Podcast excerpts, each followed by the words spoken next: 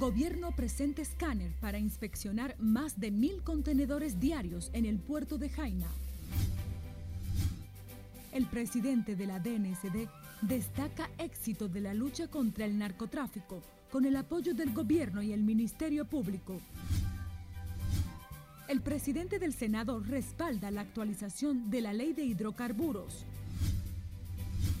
Directora de Ética Gubernamental defiende la independencia del Ministerio Público. Y la Junta presenta la propuesta de reestructuración de informática pendiente tras la suspensión de las elecciones de febrero del 2020.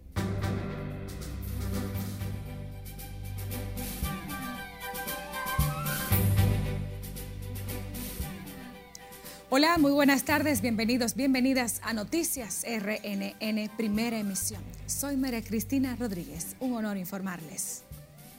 Con la finalidad de evitar el trasiego de mercancías ilegales a través de los puertos dominicanos, el gobierno instaló hoy unos escáneres de rayos X que tendrán capacidad para despacho promedio de 400 a 1000 contenedores diarios. El acto de presentación de los equipos tecnológicos estuvo encabezado por la vicepresidenta de la República, Raquel Peña. Nuestra compañera Lauri Lamar nos amplía en directo desde el puerto de Jaina. Muy buenas tardes, Lauri. Adelante con tu reporte. Gracias, buenas tardes. Durante años en los puertos dominicanos se ha denunciado el contrabando de drogas, armas y otras mercancías ilícitas, por lo que las autoridades realizan esfuerzos para combatir este flagelo. Con el uso de esta tecnología de rayos X, vamos a reforzar el programa de despacho. Dentro de las estrategias que utiliza el gobierno para combatir esta situación, se instalaron hoy equipos de alta tecnología en el puerto de Jaina. Esto nos abre el camino como país para optar por certificados de seguridad internacional como el denominado Iniciativas de Contenedores Seguros de los Estados Unidos de América. Realmente modernizar un puerto que estaba en operación, la competencia internacional que ya había, y, hoy día realmente con orgullo podemos decir que el puerto de Río Jaina es un puerto que compite a niveles internacionales con cualquier puerto de la región y cualquier puerto diríamos que del mundo. Las autoridades aduanales explicaron que con el uso de estos equipos de rayos X se reforzará el programa de despacho de contenedores en 24 horas. Esos equipos instalados lo vamos a llevar a mil contenedores diarios. No hay que ser egresado en matemáticas del MIT o de Harvard para entender lo que significa 600 contenedores más en un solo día, que no haya que abrirlo, que no haya que cargarlo, que no haya que estar adentro. El evento fue encabezado por la vicepresidenta Raquel Peña, quien destacó que las recaudaciones aduanales han aumentado de un 20 a un 23% de los ingresos del Estado, representando unos 191 mil millones de pesos. Los equipos tecnológicos se fueron donados por HIT Puerto Río Jaina y conllevó una inversión de 13 millones de dólares. De mi parte es todo retorno al estudio. Gracias, Laura y Lamar, por reportarnos en directo. De su lado, el presidente de la Dirección Nacional de Control de Drogas reveló este miércoles que actualmente la costa sur del país es la más vulnerable para el narcotráfico, por lo que diseñan estrategias para combatir este delito en esta y otras zonas del territorio nacional. El vicealmirante José Manuel Cabrera Ulloa también resaltó que los decomisos que se han realizado en los últimos meses se deben al apoyo continuo que reciben de la Procuraduría y los cuerpos castrenses. Hemos elaborado estrategias eh, especiales eh, y eso nos ha permitido eh, darle golpe muy duro al narcotráfico y todos los delitos con esos que de ellos se derivan. Miren, la parte sur del país es la parte, podríamos decir, más vulnerable, pero yo quiero que ustedes sepan que estamos diariamente elaborando estrategias para disminuir la vulnerabilidad que tenemos en esa zona. Asimismo, el presidente de la DNSD indicó que el organismo también se mantiene trabajando en la persecución y prevención del microtráfico en los barrios del país. Cambiemos de tema. El presidente del Senado, Eduardo Estrella, advirtió hoy que la reforma a la ley de hidrocarburos no resolverá el problema de los precios de los combustibles y su impacto en la economía local, aunque dice está de acuerdo con que se inicie un consenso para la modificación de esta norma. Nelson Mateo con los detalles. Un momento que hay que, ponderarla, que, que evaluarla, que corregirle varias cosas. El presidente del Senado está de acuerdo con la actualización de la ley 112-00 que regula los combustibles en el país. Sin embargo, dejó claro que el problema de los combustibles está básicamente en la volatilidad del costo del barril a nivel internacional. Pero también ustedes saben que hay un componente, un componente internacional fuerte, porque cuando el precio del barril de petróleo sube de una manera estrepitosa, Usted puede cambiar una ley en lo que sean los impuestos de aquí, pero usted no puede cambiar el precio de allá. De su lado, el vocero de los diputados del PLD asegura que ese partido opositor apoyará la reforma a la ley de hidrocarburos, siempre que sea para beneficiar al consumidor. Es el gran reto que tiene el PRM y debe dar una respuesta porque cuando fueron oposición realmente ellos hicieron causa común con una demanda de la sociedad que les toca ahora mismo a ellos ejecutar. Eduardo Estrella tampoco piensa que con la reforma a la ley 112-00 anunciada por el presidente Abinader bajará los precios de los alimentos.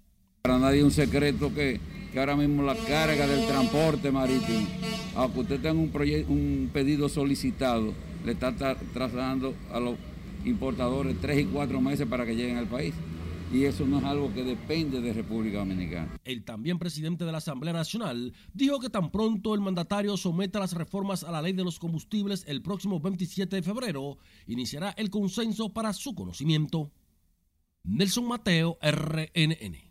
En tanto, el consultor jurídico del Poder Ejecutivo reveló que ya existe un proyecto para modificar la ley de hidrocarburos que busca beneficiar a la población con un precio final más asequible.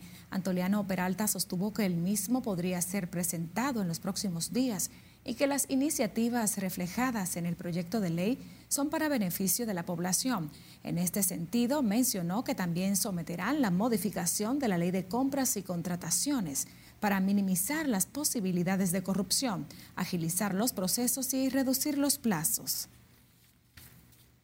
A propósito del tema, diversos sectores continúan abogando para la modificación de la ley de hidrocarburos a fin de mitigar los costos de los combustibles cuya inestabilidad está afectando la economía de las familias dominicanas. En este sentido, el vicepresidente del Consejo Nacional de la Empresa Privada, César Dargam, aseguró que el momento es preciso para modificar la normativa, aunque entiende debe realizarse con el mayor consenso posible. Eh, es un buen momento. Una de las mesas dentro del Consejo Económico y Social precisamente procura tener esta reforma y esperemos que se someta antes de que inicie la próxima legislatura. Dargam señaló que desde el empresariado se trabaja para evitar que la inflación afecte en mayor medida el mercado local. En otra información, la directora general de Ética e Integridad Gubernamental, Milagros Ortiz Bosch, Recordó al titular de la PEPCA, Wilson Camacho, que si este tiene mucho trabajo hoy en día, es porque esta gestión de gobierno ha permitido que el Ministerio Público actúe con plena libertad e independencia. Ortiz Bosch respondió en esos términos luego de que Camacho afirmara que no es posible luchar con efectividad contra la corrupción mientras el Estado negocia con todo el mundo. El Estado lo tiene ahí trabajando mucho y que está el país reconociendo ese trabajo es el Estado viejo, el Estado que ha posibilitado el trabajo que está haciendo la separación de los poderes dominicanos posible. Es una decisión, es una decisión inclusive personal, no está impuesta por la ley de este gobierno, del presidente Luis Abinader. Milagros Ortiz dijo que los esfuerzos del gobierno apuntan hacia el fortalecimiento de la institucionalidad y el respeto a las leyes. En este sentido, dice ser consciente de que hay que modificar muchas leyes, como la de contrataciones públicas.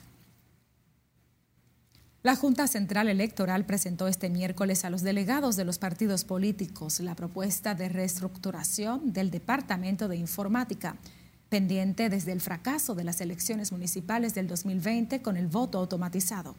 Margaret Ramírez tiene el reporte. El Pleno se abocará a conocer la propuesta de estructura orgánica de la Dirección Nacional de Informática.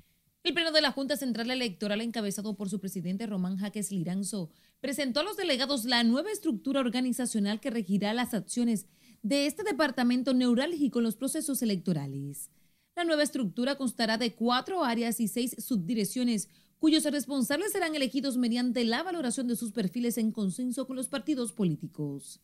Tras lo cual procederá a la ratificación o designación de los subdirectores de dichas áreas, previa presentación de los perfiles, perfiles profesionales a las organizaciones políticas para que opinen al respecto sobre las personas propuestas para fungir como subdirectores o subdirectoras.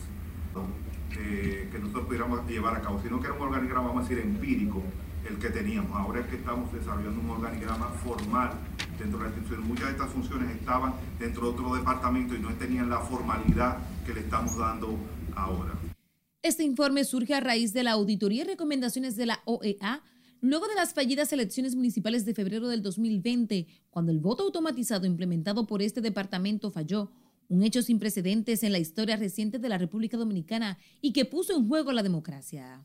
Se trata de, reitero, de una dirección informática que debe ser robustecida, como usted lo dijo al comienzo, con la transparencia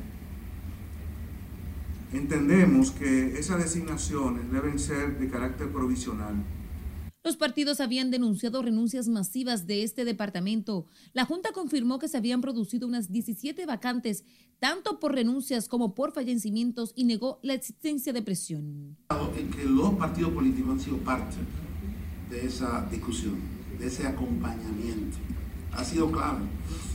Cuando se implementaron por Liberación Europea aquí los escáneres, los partidos políticos estuvieron ahí en ese proceso, en esa definición, en todas las pruebas que se hicieron. Estamos en la mejor disposición de,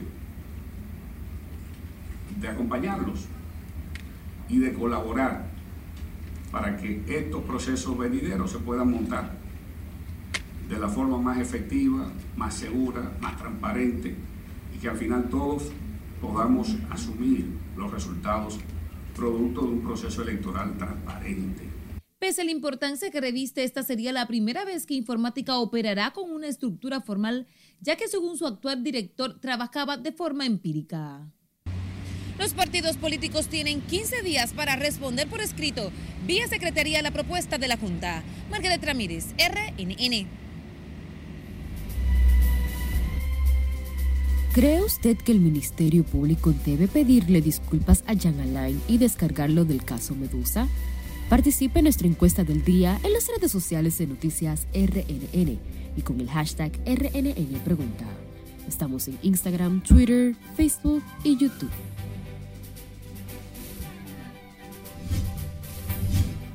Vamos a una pausa, pero al volver les contamos de la agenda que agotará el presidente Luis Abinader mañana en San Pedro de Macorís y la primera dama de la República y personalidades de todos los ámbitos dan el último adiós a la hermana de la periodista Nuria Piera. Más al volver, siga con Noticias RNN Primera Emisión.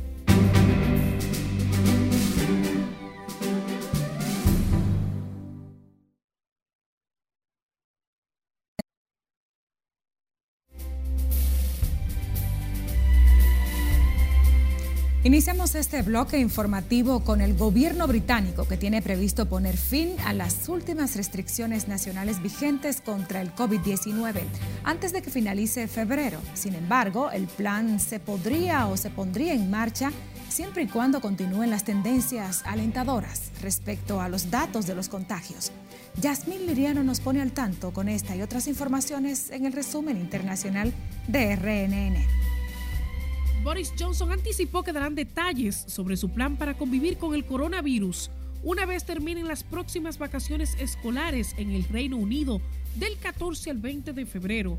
De este modo, Reino Unido adelantaría su inicio de la nueva normalidad más de un mes respecto a lo previsto. Las últimas reglas internas debían expirar el 24 de marzo, entre ellas el requisito legal de autoaislamiento en caso de que se contraiga la enfermedad.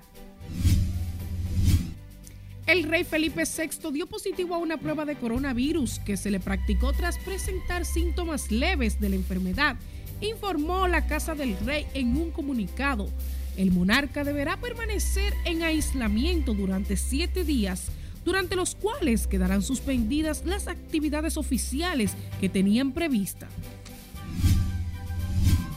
El presidente de Perú, el izquierdista Pedro Castillo, designó un nuevo gabinete ministerial, el cuarto desde su llegada al poder hace seis meses, el cual será encabezado por el abogado Aníbal Torres, en sustitución de un cuestionado primer ministro que apenas duró tres días en el cargo.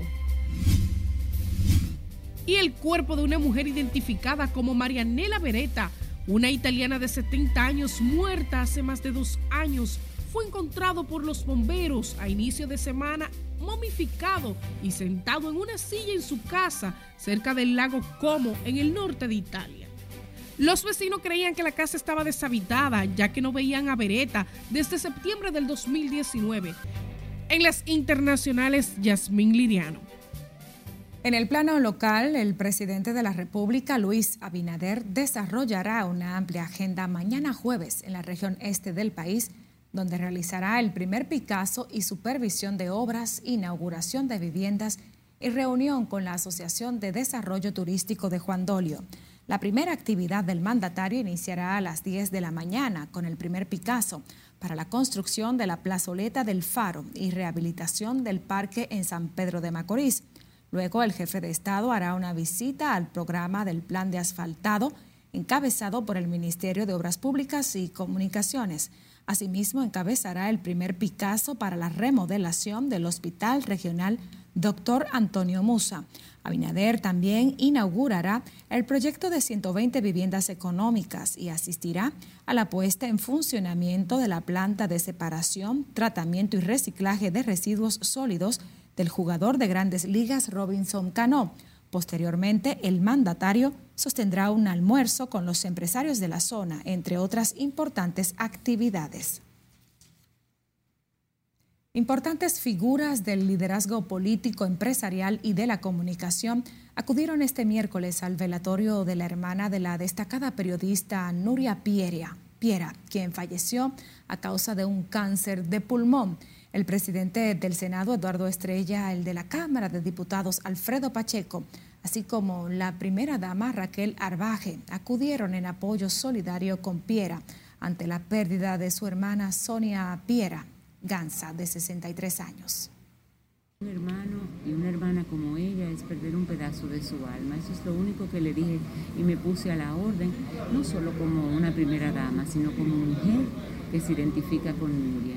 Siempre, siempre agradecidos del trabajo que Nuria Piera y su equipo hacen para que el gobierno esté atento a mejorar. Los que tuvimos la oportunidad de disfrutar de su amistad, eh, nos va a costar acostumbrarnos a su ausencia. Una persona de una alegría enorme, pero un soporte eh, formidable para Nuria en su trabajo. Los restos de la productora Sonia Piera fueron velados en la funeraria Blandino de la avenida Luperón y trasladados al cementerio Puerta del Cielo para recibir cristiana sepultura pasa su alma. Cambiando de información, el Ministerio de Salud Pública reportó este miércoles otros 1.395 casos positivos de COVID-19 en el territorio nacional, siendo el Distrito Nacional la provincia que concentra mayores casos de la enfermedad. Tenemos en directo a Miguel de la Rosa desde el Ministerio de Salud Pública con más detalles. Buenas tardes para ti. Adelante, colega. Saludos, muy buenas tardes. Efectivamente, con la notificación de estos 1.395 casos nuevos de COVID-19. Las autoridades reportaron además cuatro nuevas defunciones a causa de la enfermedad. En el boletín 692, el Ministerio de Salud informó que en las últimas cuatro semanas la positividad diaria es de 18.48%. Que ya estamos llegando a casi valores que eran antes de la antes de la ola de Omicron. No sé que se está llegando más o menos a lo que se podría llamar una normalidad. También se informó que está todo listo para la inoculación de niños mayores de 5 años. Eh, eh, son una tecnología de vacuna que se llama virus atenuado, la cual es inocua, es una tecnología ya eh, muy conocida y por tanto se puede aplicar esta dosis a los menores sin ningún tipo de inconveniente.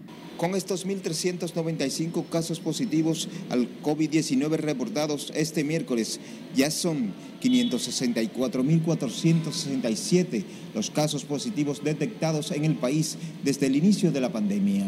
Esta es toda la información por el momento. Retorno contigo al estudio. Gracias, Miguel de la Rosa, por tu reporte. En tanto, las autoridades del Hospital Salvador Begotier buscan a los familiares de un señor de 80 años que fue llevado a ese centro de salud el pasado 3 de febrero por una unidad del 911. Se trata del señor Elías Charles, quien se recupera satisfactoriamente tras ser atendido en este hospital. Sin embargo, no recuerda dónde vive. De acuerdo con el parte médico, Elías Charles está estable dentro de su cuadro y recibe atenciones en el área de emergencia amarilla. El señor dijo que ha vivido en Villa Altagracia y San Pedro de Macorís pero no sabe sobre su residencia actual. Cualquier persona que tenga el contacto de algún familiar o información sobre el paciente puede llamar al 829-359-6060, 809-565-3171 a la extensión 229. El ministro de Educación Superior, Ciencia y Tecnología, Franklin García Fermín, aseguró hoy que los estudiantes becados que habían tenido retraso en la subvención ya están recibiendo con normalidad los pagos para cubrir la matrícula y otros gastos. El funcionario explicó que los retrasos corresponden al proceso de validación y verificación de los eh, acuerdos firmados por los alumnos previo a su salida del país. Estamos pagando por adelantado, inclusive hasta el mes de marzo y a otros hasta mayo. Pero ya inmediatamente se hace el primer desembolso, ya el proceso es ágil. O sea que esos cuatro meses que habían de retraso de ese pago por un asunto burocrático. no, eran, no, eran, todos, eran nada. Ustedes saben, son 2.000 estudiantes.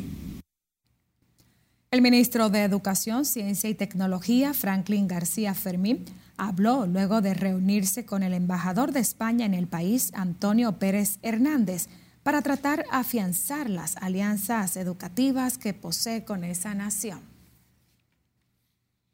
El Colegio de Abogados reiteró hoy que está a la espera de la Cámara de Cuentas para que envíe sus auditores para que realicen la investigación especial dispuesta mediante resolución a ese gremio. Miguel Surún Hernández, presidente del Colegio de Abogados de República Dominicana, sostuvo en rueda de prensa que esta es la tercera vez que solicitan al órgano fiscalizador acudir al gremio para que eh, efectúe dicha labor con el objetivo de que puedan constatar el manejo eficiente y transparente de los recursos privados que reciben. Y estamos en la mejor disposición de que en aras de aclarar cualquier tipo de eh, duda, cuestionamiento, inquietud respecto al manejo pulcro que nosotros realizamos en nuestra institución, hemos dado acceso completo. Nosotros no estamos en conflicto y les pedimos, les rogamos que nos envíen los auditores para que constaten que en esta institución los dineros del colegio se manejan de manera pulcra. El presidente del Colegio de Abogados reiteró que habilitaron una oficina para que los auditores realicen el proceso con el objetivo de facilitar el acceso a toda la información y documentación requerida. La Dirección General de Impuestos Internos desmintió este miércoles las afirmaciones de sectores médicos sobre la supuesta creación de nuevos impuestos a través de la norma 04-2022 sobre incorporación, permanencia y exclusión y declaración jurada en el régimen simplificado de tributación. La institución explicó mediante un comunicado que el objeto de esta norma general es establecer el procedimiento de incorporación, permanencia y exclusión del régimen simplificado de tributación, así como regular los aspectos de validación de propuestas, tratamientos aplicables para la exención contributiva y para retenciones no realizadas en las modalidades de compras e ingresos. Respecto al argumento de que la norma general sería violatoria del principio constitucional de irretroactividad, la entidad resalta que la exención contributiva, al no ser parte de la base imponible del impuesto sobre la renta, no está sujeta ni depende de la periodicidad de su hecho generador, como tampoco pasa con los créditos a los impuestos determinados. El superintendente de valores, Gabriel Castro, afirmó este miércoles que el mercado de valores de República Dominicana se encuentra en su mejor momento y que los inversionistas internacionales tienen la mayor intención de invertir en el territorio nacional. Gabriel Castro destacó que el impacto de la variante Omicron de la COVID-19 en el mercado de valores dominicano ha sido mínimo. Yo pienso que es un mejor momento. Cerramos el año pasado un año histórico con un, crecimiento sobre el 35% en las principales variables, eh, con nuevos participantes, eh, se incrementaron por ejemplo las emisiones en, más, en casi un, 200%, el tema de las transacciones eh, crecieron un 39%, el tema de la custodia creció alrededor de un 15%. El superintendente de valores habló al depositar una ofrenda floral en el altar de la patria por el mes de la independencia nacional. Damos un giro a la parrilla informativa. En Santiago fue ultimado con un disparo en la cabeza un puertorriqueño de 42 años en el municipio de Licey al Medio, sumando cuatro las muertes violentas que se han registrado en las últimas horas en esa parte del país. Junior Marte nos cuenta. La víctima José John Camacho Acosta, alias El Bori, fue asesinado en el centro de diversión conocido como Melusa Pizza Park, ubicado en la carretera Licey. Camacho Acosta, oriundo de Puerto Rico, pero residente en un residencial del sector de Gurabo, fue herido en la ceja izquierda con orificio de salida en la región occipital del cráneo de un disparo hecho por un individuo hasta el momento desconocido que huyó del lugar. Con relación al hecho de sangre, tres personas son investigadas, mientras el cadáver fue llevado a la morgue del cementerio del ingenio para los fines de ley. La policía científica se trasladó a la escena del, crimen y allí eh, recolectó evidencias que son procesadas en estos momentos para poder profundizar las investigaciones. Mientras algunos ciudadanos que denuncian la existencia de una ola de atraco en la ciudad muestran preocupación por los hechos criminales y delincuenciales que se registran a diario. Ella lo que me dijo, lo, que me pusieron fue el cuchillo en el pecho y me dijeron, vaquea, vaquea, pasa mi motor, que ese motor es de nosotros. Ellos se llevan a Tecaco que tiene el código de la, licencia que uno saca, yo la tengo aquí, ellos se lo llevaron con todo. Estos casos se registran en el momento en que las autoridades mantienen intervenidos varios sectores de la ciudad en busca de bajar hechos delictivos y criminales. En Santiago, Junior Marte, RNN.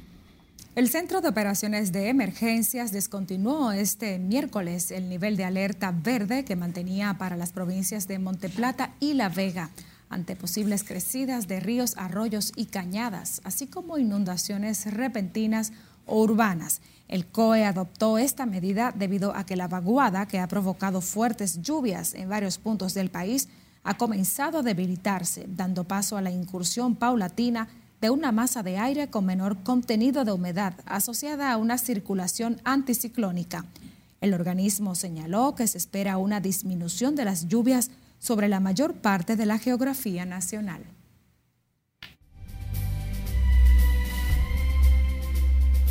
Saludos muy buenas, iniciamos los deportes hablando de los ex campeones de boxeo. Abejón Fortuna, Dayana Santana y también estará en cartelera nada más y nada menos que Banana Rosario. Esto es de chuparse los dedos si usted le gusta el boxeo. Será en el Salón de Esgrima, en el Centro Olímpico Juan Pablo Duarte, de la mano de Manguita Sport Promotions. Aplausos para esta cartelera de ex campeones dominicanos. Puerto Plata, en la Liga Nacional de Baloncesto, tiene nuevos dueños. El equipo que se llamaban Huracanes, que van a cambiar a Marineros, su nombre inicial. Hay mucho entusiasmo por allá por la novia del Atlántico. Mientras tanto, la selección de baloncesto se alista para la segunda ventana clasificatoria. Por ahí viene porque Dominicano anda buscando colarse por tercera vez de manera consecutiva en un mundial de baloncesto. Aplauso para la Fedombal. Mientras tanto, la Asociación de Ciclismo del Distrito Nacional con el Caballito Valdés a la cabeza anuncia la cuarta edición del Gran Prix de Ciclismo del Distrito Nacional para el próximo 20 de febrero. El que llegó al Everest, ahí está Iván Gómez. Ese sí es bueno un duro de verdad. Aplausos para esos héroes deportistas dominicanos y para todos aquellos dirigentes que buscan la forma de mantener el accionar deportivo en la República Dominicana a pesar de los pesares porque no es fácil. Cualquier deporte cuesta y más el ciclismo y unificarlos y tirarlos a las calles a rodar eso es una hazaña. Así que aplauso a la asociación y al caballito Valdés. Gracias Manuel por tu reporte siempre bien actualizado. A ustedes también. Gracias por acompañarnos. Deseamos feliz resto de este día.